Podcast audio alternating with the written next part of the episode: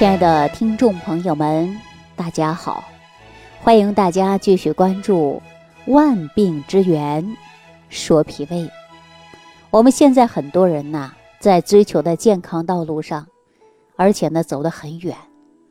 当大家身心疲惫、求诉无门的时候，无意间当中可能会发现我们这档节目。实际中医啊，跟我们始终呢是不离不弃的，一直都在我们身边。那我想问一下朋友们，大家知道什么叫中医吗？或者是如何理解中医呢？一说到这些啊，可能有的人呢就会一提起来，呃，中医药，满脑子呢都是古医书籍，泛黄的颜色啊，草药苦涩的气味，令人不快的中药渣，总会想到是这些。而中医大夫啊，给我们看病呢。大部分都是个老头儿，是吧？留着个山羊胡啊，一边把脉一边啊摇头晃脑的，一边一边啊嘴里振振有词的，可能啊我们这就是所谓中医的形象，是不是？其实很多人呢印象当中的中医啊，嗯，给人看病呢就像是巫婆神汉 啊在算命一样。其实这样的印象啊，都是对中医呢有错误的理解啊，就像瞎子摸象，管中窥豹。啊，所以说呢，呃，只知其一，不知其二。那如果说你对中医有所了解或者有自己的看法呢，大家可以在评论区啊留言给我啊，大家可以共同的探讨和交流。好了，那今天呢，我跟大家呢聊一下中医啊，我想呢，大家呀对中医呀可能呢都有自己的理解。那大家对于中医的中是怎么理解的呢？在这个时候啊，很多人可能就说了，这个中。不就是中华或者是中国吗？其实啊，大家想一想啊，呃，这个中医的“中”字啊，往大了讲啊，没错，它就是中国的医术啊。这大多数人呢，对中医呢都是这样理解的啊，也很好理解，认为中医的“中”就是代表着中国或者是中华。其实啊，大家想一想啊，中国人。在国家和民族上的称谓上啊，自称中华或者是中国，它是从汉朝开始的。可是呢，早在《黄帝内经》当中啊，已经反复强调了这个“中”字了。所以中医啊这个词儿呢，代表着中华医学这个意思啊。其中这个“中”字还代表着中医的精髓啊，中正平和。啊，以及中庸之道，这就是用药或者是用食物的偏性来纠正病的偏性啊，让身体呢最终达到的是中正平和的状态，这就是医术。啊，这也就是中医。那有这么的一件事儿啊，大家可能啊都略有耳闻吧。就在前几年，韩国、日本不都是在争吗？自称啊自己才是正统的中医传承者啊。可是他们管中医啊，它不叫中医，叫什么呢？叫汉医，对吧？真是可怜。日本、韩国连中医是什么都没搞清楚，还争来争去的。你说有什么资格来争呢？是不是觉得别人的东西好啊，都是他的？就连我们的祖宗啊，他们也要抢啊！你说是不是有点不知羞耻啊？其实啊，他要抢的是什么呢？抢的中医这个名儿，哎，对于他们来说呀，光抢一个名头又有什么作用呢？其实中医啊，这些东西啊，要得理解中医的真正奥妙才可以。是吧？你抢一个名有啥用呢？那我刚才说了，中医讲的呢，就是中正平和。简单的说，就是人的气血阴阳平衡，这些东西平衡了，你的身体就好了。走哪儿哪儿偏了，哪儿就出病了；走哪儿的气血运行不到了，哪儿就生病了。所以说，中医讲究的就是四个字：气血和阴阳。那我呢，研究营养学的时候啊，曾经在美国的营养学家啊跟我说了，哎呀，现在医学都这么发达了，我们仅仅研究一个维生素就需要啊几百万字的资料，而你们的中医呢，现在还抱着一本《黄帝内经》，几千年的东西了，你说是不是太落伍了，太简单了？当时啊，我跟他说，你别这么说《黄帝内经》了，你就把整个世界顶级的医学家，对吧，都聚集在一起，你再开个研讨会，你再研究一百年，我。估计还你都弄不明白什么叫气血这两个字儿，他们那更不可能懂的是吧？中医讲究的是什么？大道至简。你看咱们中医看病给人开方，越是高手啊，出的方子越是简单，对吧？你看那中医药学院毕业的学生啊，开出来的方子，哎呦，少则十几味药，对吧？二十几味的啊，甚至呢还更多的。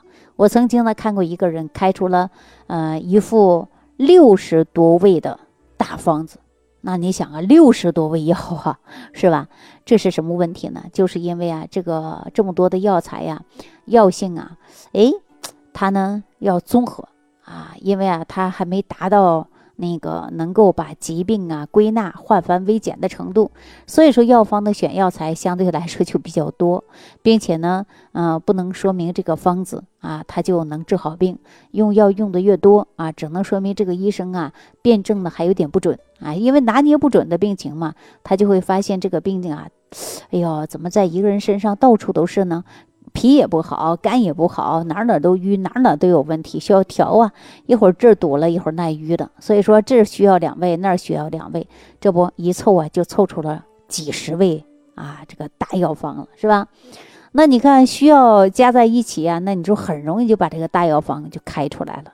那咱们朋友们回头想一想啊，咱们经历了历朝历代祖宗传下来的经典名方，呃，其实啊都没有一个是很复杂的，都是几味药就能解决的问题。你看四物汤，对吧？四君子汤、五行健脾散啊、八珍膏，传承百年、千年的东西啊，没有一个这个复杂的，特别复杂的，我告诉你，你传不下来，是不是啊？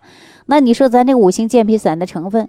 对吧？更谈不上全部都是药材，大部分呢都是家里的粮食啊，把它们组合在一起的，能防病能治病，这就是食疗方。是吧？我将来呢会有机会给大家再讲一遍，再给大家好好讲一遍。如果说大家呢要想了解呢，可以听我以前的节目，我也给大家讲过啊。这个方子就非常简单，就三五味药就可以解决问题了。一提到五行健脾散呢，他就知道了健脾祛湿安神这个方面效果很好。为什么这个食疗方抓住了特点，就是在哪儿呢？我跟你讲。就是脾胃的特点，摸清了脾胃功能，把脾胃功能调理好了，气血旺盛了，气机升降正常了，我们的身体很多毛病都没有了，身体自然健康了，是吧？所以说，经典的方子能够解决的不是一种疾病，而是一个症候群的问题，就是一个症候群的问题，他们有着共同的病根儿，我们叫什么呢？叫异病同治，哈，也就是咱们说呀，一个人得了脂肪肝之后，他会有什么呢？有高血压。